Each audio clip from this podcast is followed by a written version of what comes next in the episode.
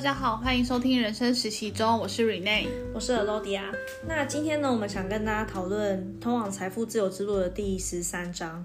那第十三章这边呢，他讲到了一句话，他说合作的本质是大家各自放弃一小部分的安全感，并由合作方来保障。信任是相信对方不会利用自己主动放弃的那一部分的安全感。为什么我看到这句话会想要把它 highlight 起来？其实是因为我觉得他把一个我觉得很理所当然一件事，然后把它讲得很像是一个教条，可是看起来是非常真实存在的一件事。他这句话我觉得很，嗯、怎么说？我会觉得，嗯，很合理，但是我做不到。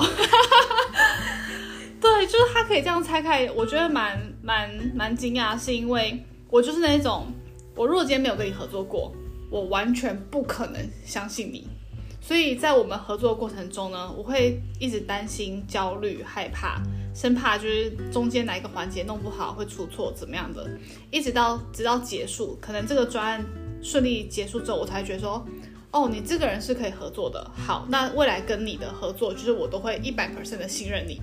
嗯，对，就我我必须要有一个呃良好的体验跟经验，我才把信任一个人。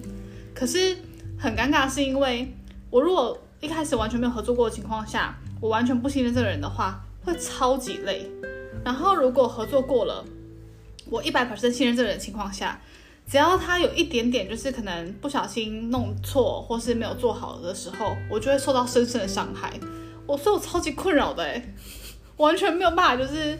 中庸，所以你的办你的状况听起来比较像是零，要么全拿，要么全没有。对，对方就是 赌性坚强的人，没有中间值，没有光谱，没有。对，所以蛮有趣的，因为其实我觉得书的这句话意思有点像是说，你们两个人或是你们你们两个团队要合作的前提是信任，可是你反而不是，你的信任的前提是合作。哎，对。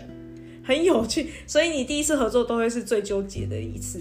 对，哦，嗯，我都得要先确定怎么克服这件事，很难耶。我我觉得会变成是在第一次合作的时候，我会想的很细，我会把所有事情全部都列下来，即便可能那些事情是对方的分工，不是我的职责范围内，但我会把所有事情都列下来，然后因为像是确认清单。确确认说哦，在这个时间点，这件事情有被完成，而且是完成的，不是被敷衍的，是认真的被对待的。对，我会一个个确认、确认、确认、确认。然后可能哎，某件事情没有在时间内完成，或是没有如预期的品质完成的原因是什么？是可被原谅的吗？还是不可被原谅的？好，就是我会一直拆解这些东西，然后直到最后顺利结束。哇，那也是蛮辛苦的。对，就。太不安全感了，太没有办法信任人了。我觉得他这句话其实为什么我看到的时候会想挑出来一部分原因是，我觉得他的他说的合作不完全只是事业上的合作，对，就还有包含你跟你的另一半，其实也不是合作，可能想要过一个更好的生活，嗯，更抽象来说是这样。比方说，我最近去看妇产科，我跟我的妇产科医生本身就是产科医生，我们也是合作关系。其实你可以这样理解，因为他要帮我把小孩健康的生出来，我要配合他的指示，让我可以好好度过这四十周。嗯，所以为什么我觉得这句话厉害的原因是，几乎所有你跟别人要一起完成的事情，它都是合作关系，它不一定一定要是商业上的往来，它你跟你朋友也可以是合作关系，更不用说以前可能学校的那种什么报告啊。弄弄时候肯定是合作关系，所以我就会发现这件事很有趣。像是以我，因为我刚刚说的那个，呃，我看产科的案案例好了。像我昨天就在看那个苏怡宁医生，大家如果有怀过孕的人，应该都知道苏怡宁医生在这一块领域是非常厉害的一个翘楚嘛。对，就是大家很喜欢看他的东西。为什么喜欢看？因为他都会把一些很多迷思的东西用非常科学的方式告诉你说，你你傻了吗？大概这样，觉得超级好笑。就是他都他每次回答都捡到枪，可是超级真实到你会觉得哇，他讲的真对哇。就比方说，他就会说，请问医生就是会有产妇，他说医生，请问孕妇可以喝咖啡吗？然后他说那你喝了吗？我喝了，那你有死吗？就这样，真的捡到枪。那你活着？那你现在是不是还活着？那你就没事啦，类似这。或者是有人可能问他说：“医生，我的医生建议我怎样怎样怎样，那你的你的看法呢？”他就说：“你都不听你的医生的建议，你为什么要听我的建议？”我 我就觉得哇，很有道理耶。对，然后就觉得太有趣了。就是我就一直在想，因为其实我上礼拜刚好，呃，上礼拜四左右吧，就几天前，我刚好就是早上睡醒以前肚子有点痛，就是有一阵痛，然后。我不明白那是什么痛，嗯，就是那个痛很陌生，就我很常知道我现在痛可能是胃痛，或是我哪里痛，可是那个痛我真的搞不懂。然后那个痛已经，呃，我觉得有点超乎我预期到我要把我老公叫醒的那种，嗯、所以差不多六点半的时候就把他摇醒，然后跟他说我肚子有点痛，然后他就吓到，他说怎么怎么了吗？是要生了吗？然后我们就观察了一下，后来我发现他慢慢的好了，所以差不多七点半我要去上班的时候。已经不痛了，然后我本来是要去上班，可是我后来就觉得我好像应该去搞清楚这个痛是什么痛，所以我们还是请假了。然后本来想说就请上午，然后去看医生，然后看了医生之后就不得了了，医生居然说他是宫缩，哈，宫缩不是代表要生了的意思吗？规律性宫缩是，可是有点假性宫缩，它是不规律的，嗯，所以他要确定我。他觉得我是宫缩，可是他要确定我是不是规律的，所以我那那个那一天上午，我大概在妇产科躺了三个小时去验，去确认我是不是规律性宫缩。结果我是规律性宫缩，可是我的宫缩频率或是痛感没有像要生的时候那么大。嗯，可能要生的时候的那个宫缩是规律的，可是每一个规律都很痛。嗯，可是我是每个都不痛，但是我是规律的。就你可以想象一个超音波图，那个音波图，然后。很小的 peak，但很多个很规律的 peak，对，跟真的要生的是很多个 peak，但每个都很大的 peak，嗯，有点像是这样。所以我那时候，反正医生看到那样的状况，他就语重心长跟我说：“你要小心，你的小孩已经蠢蠢欲动了，你要小心。”然后我就觉得，哈，太可怕了吧？就是，所以是随时都要生了的意思了吗？我不瞒你说，看那那一天发生这件事的隔天，我已经计划好去录音了。哇！再不瞒你说，今年年底我要去金板，然后我就瞬间觉得一切的计划都被打乱了。对啊，然后就想各式各样，会不会其实医生误会了？会不会其实哎不信任出现了？对，因为我我他他打乱我的各种计划。计划。对，然后我大概是因为我还是很想要去日本，可是我我如果真的可以去的话，我一定会改变我的行程，就原本是很踩点式，我一定会让它变得。比较随性慵懒一点，对，然后就不踩点，就是我现在就是去吃个饭，然后吃完饭累了我就回去，管他的，嗯，就我觉得我我想要的反而不一定是真的要看完那些点，而是一个我现在出国放松的那一种感觉，对对，所以我其实还是想去的，可是我又觉得如果风险很大，我真的要冒这个险吗？所以。为什么我昨天会在看苏宁医生的原因，就是我在找这件事，就完全被他刚刚医生说的就要点醒，就是医生给你的建议你都不听了，你看我干嘛？我说不就在说我吗？这是所有孕妇都会发生的事情，想要多方求证。对，然后我我现在再套回这句话，我觉得一切都太真实了。就是你看我我我如果我如果跟我的妇产科医生本身是合作关系的话。我就是把这一部分，就是我对我未来到底会怎么怎么待产，或是怎么生产，或者是我这个规律性宫缩到底有没有很大风险，这部分的判断全部交给我的产科医生了。嗯，所以我应该要秉持着信任他为主，不然我干嘛找他看？对。可是如果我他给我建议我都不听的话，那我又干嘛呢？就这个合作本身就是不成立的。对。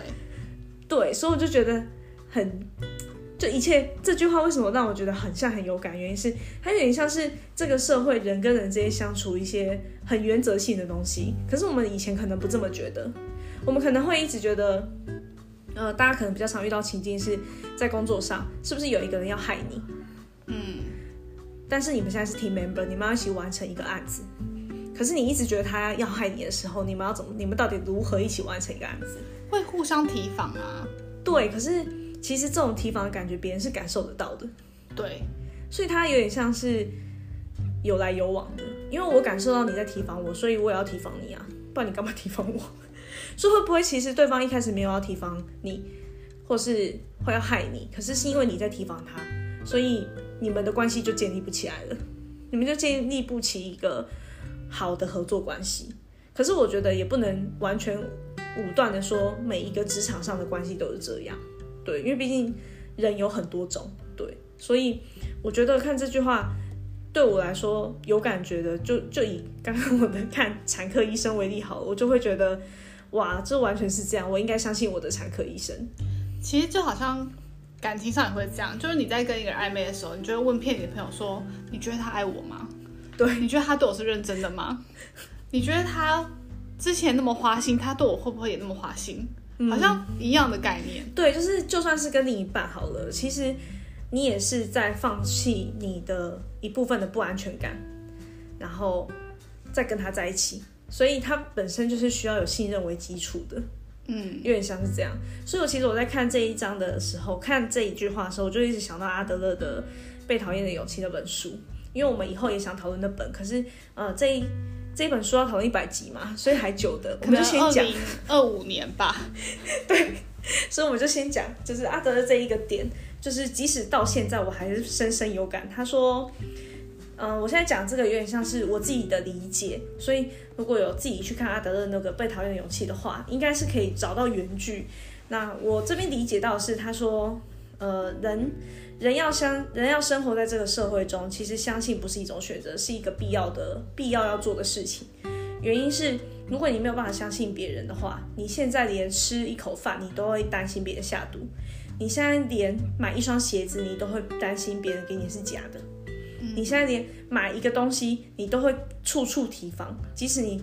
不管走出去，反正不管走到哪里，你要买什么东西，或者是跟别人合作，你都要处处提防。这件事就会让你变得没有办法在这世界上有任何一点容身之地。嗯，那时候阿德勒的这句话讲完之后，我真的看了这句话想了很久。就是以前不是有个农场标吗？这句话我想了三，这句话三分钟，但我想了三小时。哦哦哦，我觉得我在看阿德勒这句话的时候，大概有那么久。就我在想这件事的时候，就想了很久，就觉得。好像好像是真的，就他说的这句话好像是真的耶。就如果我不信任别人的话，我基本上很难在这社会上立足，就是好好的生活。对，包含我们，我可能去喝一杯咖啡，我都要不知道，我都要担心他是不是下毒。可是别人为什么要下毒？嗯，对吧？就是有时候那种不必要的提防是会只是让自己变得更累而已。对，然后。我就一直在想这句话的时候，我就一直在套各种情境。就是我现在看书，我从之前在看书就慢慢在练习这件事。就是他讲这句话，如果我套用在我自己日常生活的情境或者是工作的情境，它是通用的吗？然后我就在想，那这句话完全就是，呃，之前其实有很多本书也在讲这个观点，就是你应该要把别人当成好人，你应该要相信每个人都是好人。然后这句话。我是一开始是从我们老板口中说的，其实我一开始很 get 不到，我觉得如果我把每个人当好人，那那些杀人犯是好人吗？嗯，那那些偷东西的人是好人吗？所以我觉得这这句话没有办法解释这些东西。可是即使是这样好了，我觉得在多数的情况下，可能在工作上我们遇到的人，多数正常情况下其实都是好人，就我们还是。一开始在评估这个人的时候，如果我们是先相信，先相信他是好人的话，也许我们我们自己生活起来会舒服一点，然后你们两个之间的关系也比较可以有发展，就不管那个是朋友关系还是同事关系，都可以比较在建立一个安全跟健康的基础下继续往上成长的那种感觉。嗯，对，所以我就觉得好像挺有道理的，因为我后来就在工作上。我就试着相信每个人都是好人这件事。就比方说，我可能常遇到某些人没有把自己工作做好，然后我觉得很不爽。可是我不会觉得他在害我，但是我会把我会把他不该这么做，他做这件事非常不合理这件事讲出来。嗯，但我不会说你要小心这个人，这个人很糟。就对我来说，他是两回事。你现在工作表现不好，跟你是不是好人是两回事。对。可是我不应该因为你工作表现不好，就觉得你不是好人。所以我就在想，会不会很多很多职场上的这种可能没有到那么健康的关系，可能你会觉得对方一直在害你这件事，会不会其实他没有那个意思？好像可以理解，就是如果是照这样来说的话，我觉得那我觉得我应该是在生活中大部分的时候，我都是信任别人的。嗯，对，所以会对我来说，就是我会觉得我会毫无保留让你知道，可能我现在的状态啊，我对你的事情，因为我相信你不会用我的事情可能去造谣或是去重伤我。对，然后但当然就是很常会。信任了别人之后，结果受伤，就还是被一些人可能伤害。但我都会觉得，嗯，对事不对人，嗯嗯，就很很多人在跟我说，哎、欸，你要小心这个人呢、欸，就是这个人很怪，就是讲话反反复复，然后好像在背后表你的感觉，你要注意这个人。我都会想想，然后我都会回答他们说，我觉得这个人本性不坏，他只是个性怪了一点，或是逻辑差了一点，嗯，对。然后的确，他可能因为。个性怪、逻辑差，所以导致他做出了一些让大家匪夷所思的行为。但本性，我相信是不坏的。对对，所以你还是以他还是好人为基础在思考他。对对，即使很多人那样子讲，对对吧？所以我就觉得这个想法很有趣，因为。嗯，如果如果抱持这个想法，会不会其实我们可以帮助更多人变得更好？因为他现在可能有一个举动，可是不代表他是有意的。嗯，可是常常我们是受害者的那一方的时候，我们就会觉得他是故意的。像以男生为例哈，我觉得男生完完全全是典型这种案子。我觉得很多男生是想法是很，我觉得很多男生想法是很。直接的，他们就是很直线。我现在这样做就很单纯，我没有想那么多。可是很多时候在吵架的时候，你就会觉得他一定是他一定是干嘛干嘛干嘛才会这样。嗯。可是你如果去对跟他在 double check，他说我没有那个想法，我真的没有，那就是怎么可能？你怎么可能没有想到？可是他们真的没想到。对，真的会这样子。很多时候女生会用女生的。角度跟眼光去揣测男生的想法，但往往通常绝对都对不上来。对，因为他们想法太单纯了。可是如果在遇到这种时候的时候，你你的想法是，我相信每个人都是好人，所以他这么做应该有一些他的苦衷，或者他有一些想的东西是我没想到的。所以你的第一个采取的，你采取的行动就不会是先质疑他或骂他，而是先了解他是怎么想的。我觉得它影响的是你的第一个动作，而不是后面的一切。就是我也不是说我不会再把任何人定义成坏人，而是我会第一直觉先以如果他他应该是好人，所以他这样做，他应该是有一些想法，我应该问清楚。嗯，然后问完之后，假设他真的是我说的那样，那我就说好，那你是坏人。好啊，也不能说坏人，就是你跟我的频率不对，至少要经过一个 double check 的。对，可是如果我一开始就认为别人每个人都是坏人的时候，其实你没有给别人一个机会可以去反应跟讲出自己的想法是什么，就也许他完全不是你想的那样，可是你一开始就直接发人家好人卡、好人卡了。嗯，就你已经先入为主了。对，所以我觉得我之所以后来喜欢这句话，原因是我觉得在工作上这句话帮助我很多，因为我发现很多。工作上的冲突就来自于彼此不了解彼此在想什么而已。嗯，可是因为你们是合作关系嘛，所以你们本身就不是亲密到会把所有一切想法讲清楚的那种人，那种那种那种关系。所以反而我觉得像你的状况是，你要么零 percent，要么一百 percent 的信任。我就在想，如果是我，我是怎么样阶段阶段性的信任？我觉得很很有可能是因为。我的状况，我的工作的状况是我在公司里面嘛，所以我其实不需要跟一个人，我不用给他一百 percent 的信任，我们也可以运作下去。对对，因为我们一定是 by case，就这个案子我跟你是合作的，所以这段时间你负责的东西，我只要信任那一段就好，剩下我不信任无所谓。嗯，所以我只要信任你，你的专业，你应该可以把这件事做好。然后我们一起。假设你真的做不好，那我就告诉你，我觉得也许是怎么做就好了。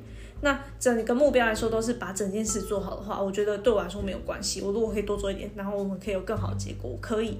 对，所以好像为什么好像没这个困扰，没这个困扰，好像关键的原因是在我的工作的状况不需要一百 percent 信任一个人。当我一百 percent 信任这个人的时候，我们通常都变朋友了。嗯，就不我们会从。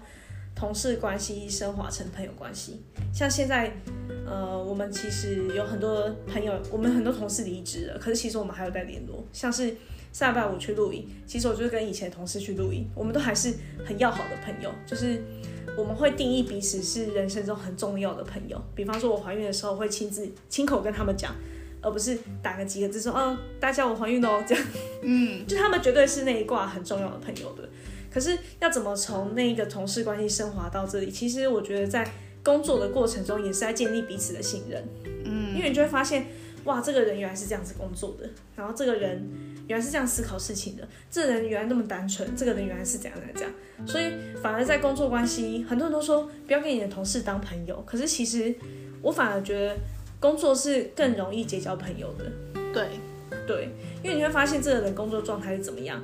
基本上，他对他的人生的态度，跟他私他私下生活的状态，不会差到非常非常多。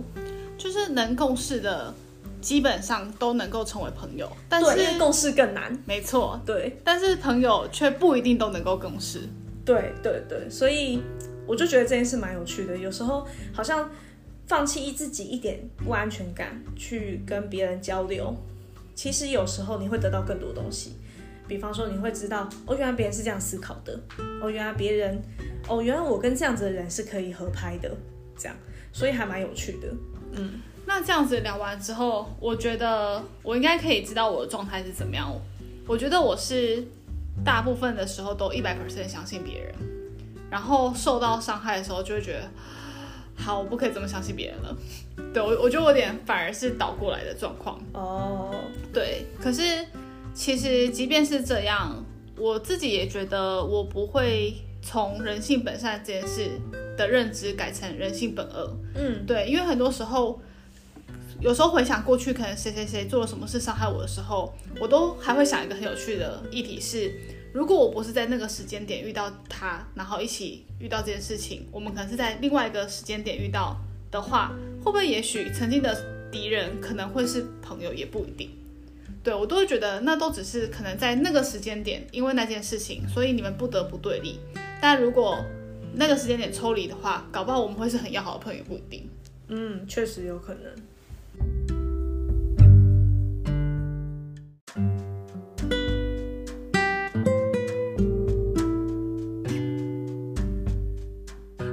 那我们今天的分享就到这里喽。如果你喜欢我们的分享，欢迎追踪我们。我们下次见，拜拜。